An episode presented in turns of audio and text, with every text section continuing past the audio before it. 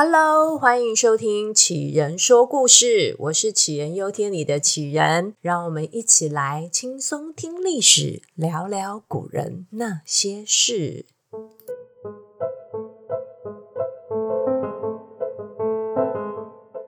大家这一周过得还好吗？这礼拜我看到了一则非常有趣的新闻。就是立法院在审查姓名条例的部分条文修正草案。好，民意代表呢在质询的时候表示说，有些民众因为已经改名达三次，他没有办法再改了，所以呢，呃，民意代表就提出是否有比限制三次更好的做法，例如说收取比较多的行政规费啦，就是改名是需要付钱给政府的哈，就是收比较多的钱。或者是呢，设定有一个短期冷静期的方法。这其实这新闻出来之后，大家网友就骂翻了，因为大家就联想到去年的鲑鱼之乱，就是为了符合那个呃寿司店的免费鲑鱼活动，当时就真的有勇士去换了自己身份证上的名字。那其实也是。那一次的新闻之后呢，我才知道哦，原来我们是有规定，一个人一辈子可以换三次名字。那三次其实还蛮多的，到底为什么有人可以集满三次？我到现在还是觉得匪夷所思。那名字可以说是一个人的代表符号。那其实名字是怎么来的呢？这也是有历史沿革的哦。那尤其古人的称呼真的非常多，姓我想大家还比较好理解，其他像是名啊、跟字啊，还有号，真的太容易让人家搞混了。那也因为呢，刚刚谈的那则新闻，激发了我这个礼拜的灵感，想来跟大家聊一下姓氏名字的一个起源由来。那其实讲到姓氏，我们现在是连在一起讲。其实它在一开始的时候是两回事哦。先有姓，古代是母系社会，而且当时的婚姻制度呢，孩子是知道妈妈是谁，但爸爸可就不一定喽哈。那所以姓代表的是同一族的血缘，那同姓的人代表他们的血缘相当的接近。那也因为是如此，通常呢，同姓的人呢就不通婚。后来呢，慢慢进入到的父系社会。那随着父系社会的生产力提升，人口数也越来越多，原来的居住地，就是这一群人居住的这个地方呢，已经没有办法再承受更多的人。那为了生存呢，开始就会有分家的这件事情的发生，就是独立出去生活。那自立门户的人，为了要区隔，就是跟原来的地方的人有区隔，就开始有了氏。能够出去自立门户的，通常都是有能力的人啦，不然应该会选择在家当妈宝就好了吧？谁要出去独立生活，是不是？而这些有能力的人呢，大部分都是贵族，所以嘞，在先秦时代的贵族男生，通常只称呼自己的氏，而不称姓。毕竟大家都有姓，不管你今天是贵族是平民，男女老幼，每个人都会有姓。可是只有厉害的人才会有氏。某种程度，这也代表了一种阶级制度的开始。那氏是要怎么取呢？他可以用自己住的地方，也可以用呃职业来当成氏。那就像我们很熟悉的秦始皇嬴政，其实他的姓呢是嬴，但是司马迁在《史记》中会称呼他为赵政，因为嬴政是在赵国出生的，他以赵为氏，所以称呼他赵政才是符合当时的社会状况的。那随着秦统一六国呢，姓跟氏就开始合而为一，那甚至到了汉朝呢，就没有这么明显的一个区隔了。那谈完姓氏之后呢，会有他的呃双胞胎兄弟，就是名字。那名字呢，跟姓氏一样，名跟字也是两个不同的意思。那小朋友呢，在出生三个月后，会由父亲来取名，取完名呢，就可以报户口。所以这边也可以知道说，名是给家人缴的。那在成年之后呢，就会自己取一个字。所以呢，字是成年后自己来取的，让平辈跟晚辈来称呼使用。而且呢，在社会走跳是不可以直接称呼对方的名，这个是非常非常没有礼貌的行为。呃，就像有一句成语，就是指名道姓，就是有一种攻击对方的意味一样哦。所以呢，像我们上一集提到的苏轼，他的字呢是子瞻。子瞻这个两个字连在一起念，真的非常难念。我刚已经 NG 超多次了，还好终于顺利念好了。好，那苏轼呢？他的字是子瞻。当时他的同事王安石在叫他的时候，他会叫他子瞻，他不会叫他苏轼。但是呢，如果反过来，今天是臣子给皇帝的书信，呃，在书信里面自称，为了要表示尊敬。就会用自己的名，就像诸葛亮，他在《出师表》中的第一句话就是“陈亮言”，他没有讲“陈孔明言”。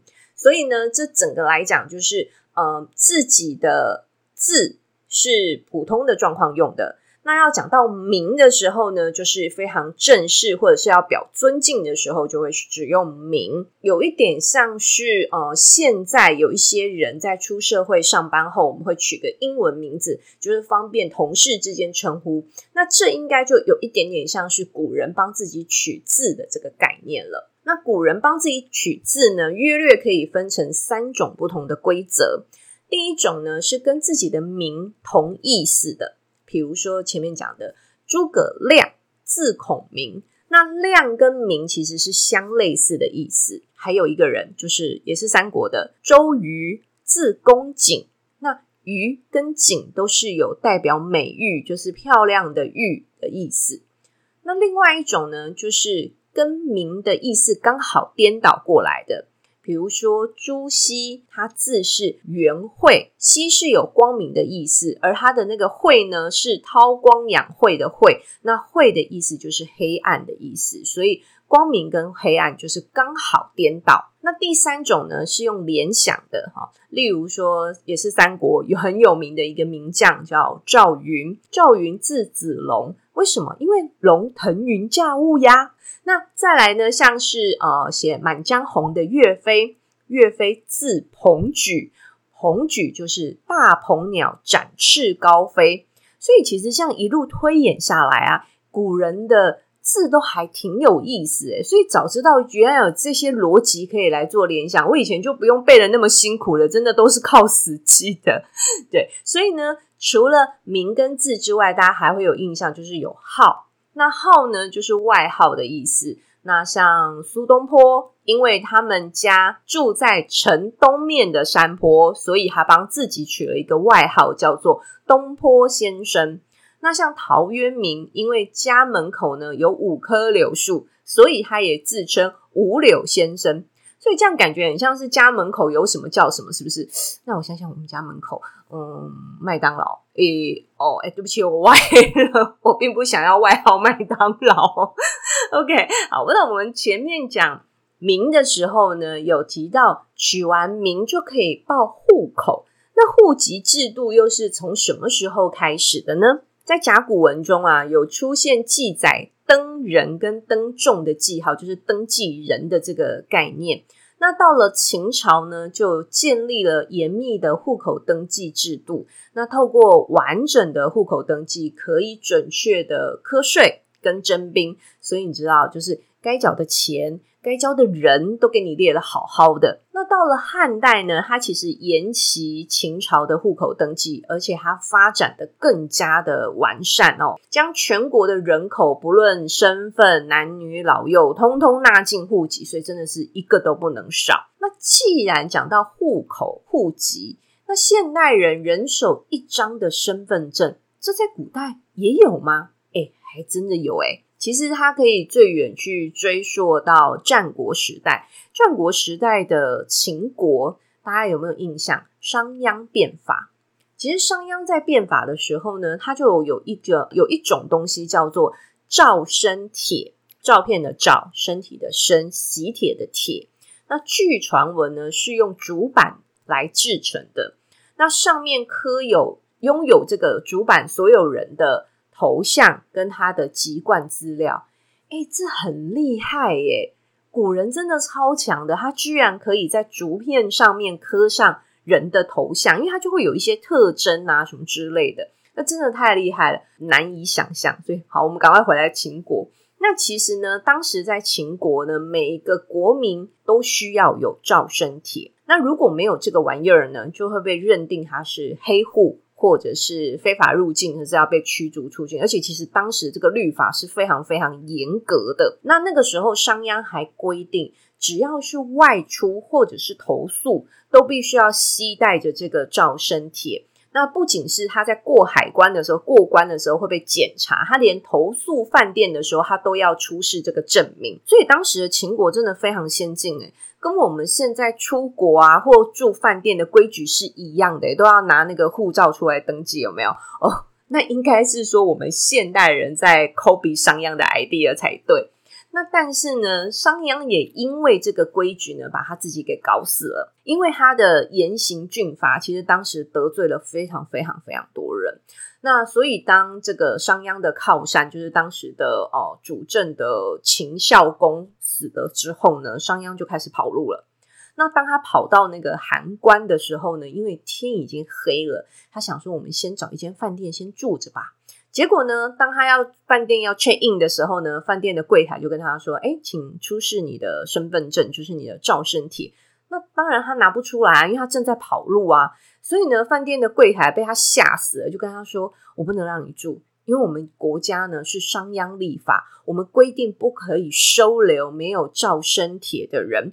如果收了，我们要跟着一起被斩。你你不要害我，你不要害我。”结果呢？商鞅就因为这样，他这一次的逃亡宣告失败。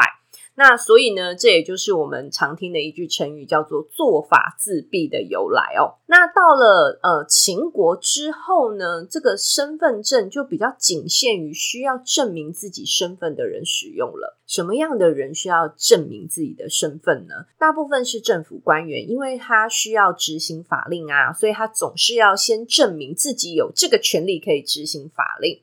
那所以到后来呢，也就只有少部分的人会持有这个所谓的身份证。隋唐的时候呢，这个证明叫做鱼符，就是钓鱼的那个鱼，鱼符。那鱼符呢，分作左右两半，一半呢是由持有人拿着，那另外一半呢就是要存放在朝廷里面。两半如果合并的话呢，就可以验明真伪哦。这真的也有点像那个我们在看那个古代的连续剧，有没有？就是一人拿一半的玉佩，就是什么，这是什么指腹为婚哦，就是男生拿一半，女生拿一半，然后流离失所之后，未来就靠着这两片玉佩，然后去证明彼此的身份，这样子。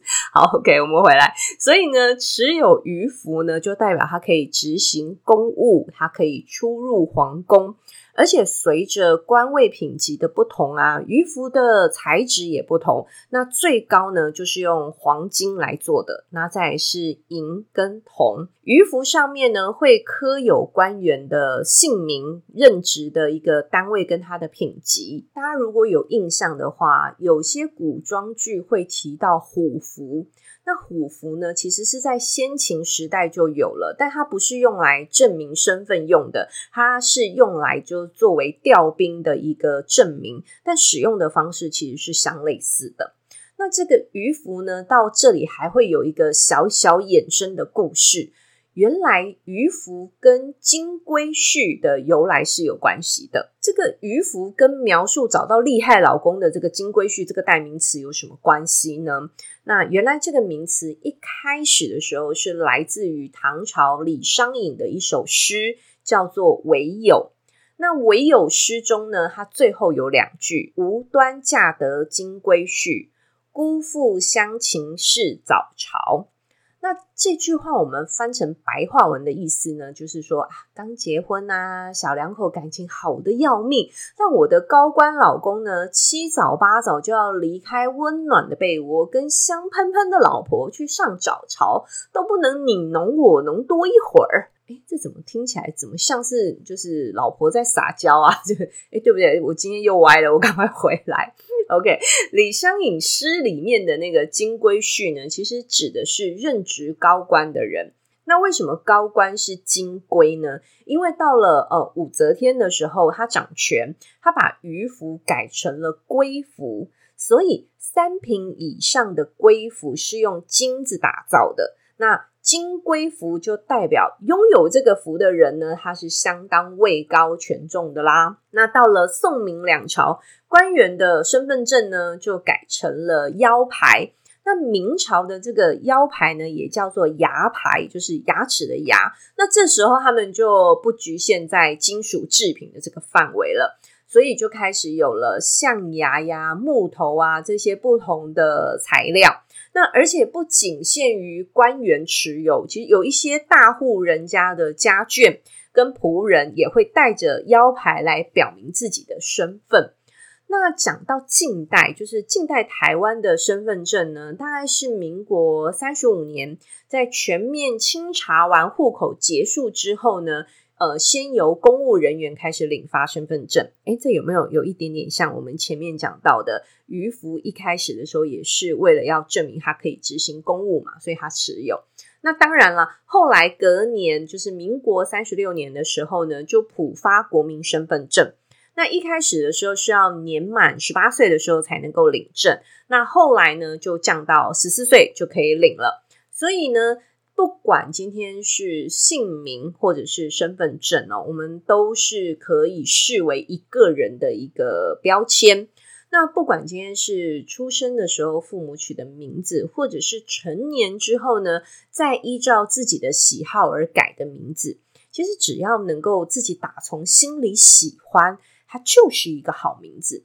那我们千万不要为了要吃鲑鱼还是吃牛肉，就把自己的名字乱改一通。毕竟名字是要跟一辈子，那鲑鱼呢，应该只能吃一阵子啊。OK，今天的故事我们就先讲到这里喽。那希望大家会喜欢，那我也希望大家可以呃，如果愿意的话，留言告诉我你喜欢听什么样的故事，那我也可以往这个方向来帮大家找寻更多有趣的历史小故事，可以跟大家分享。那我们今天就先到这里喽，谢谢大家的收听，拜拜。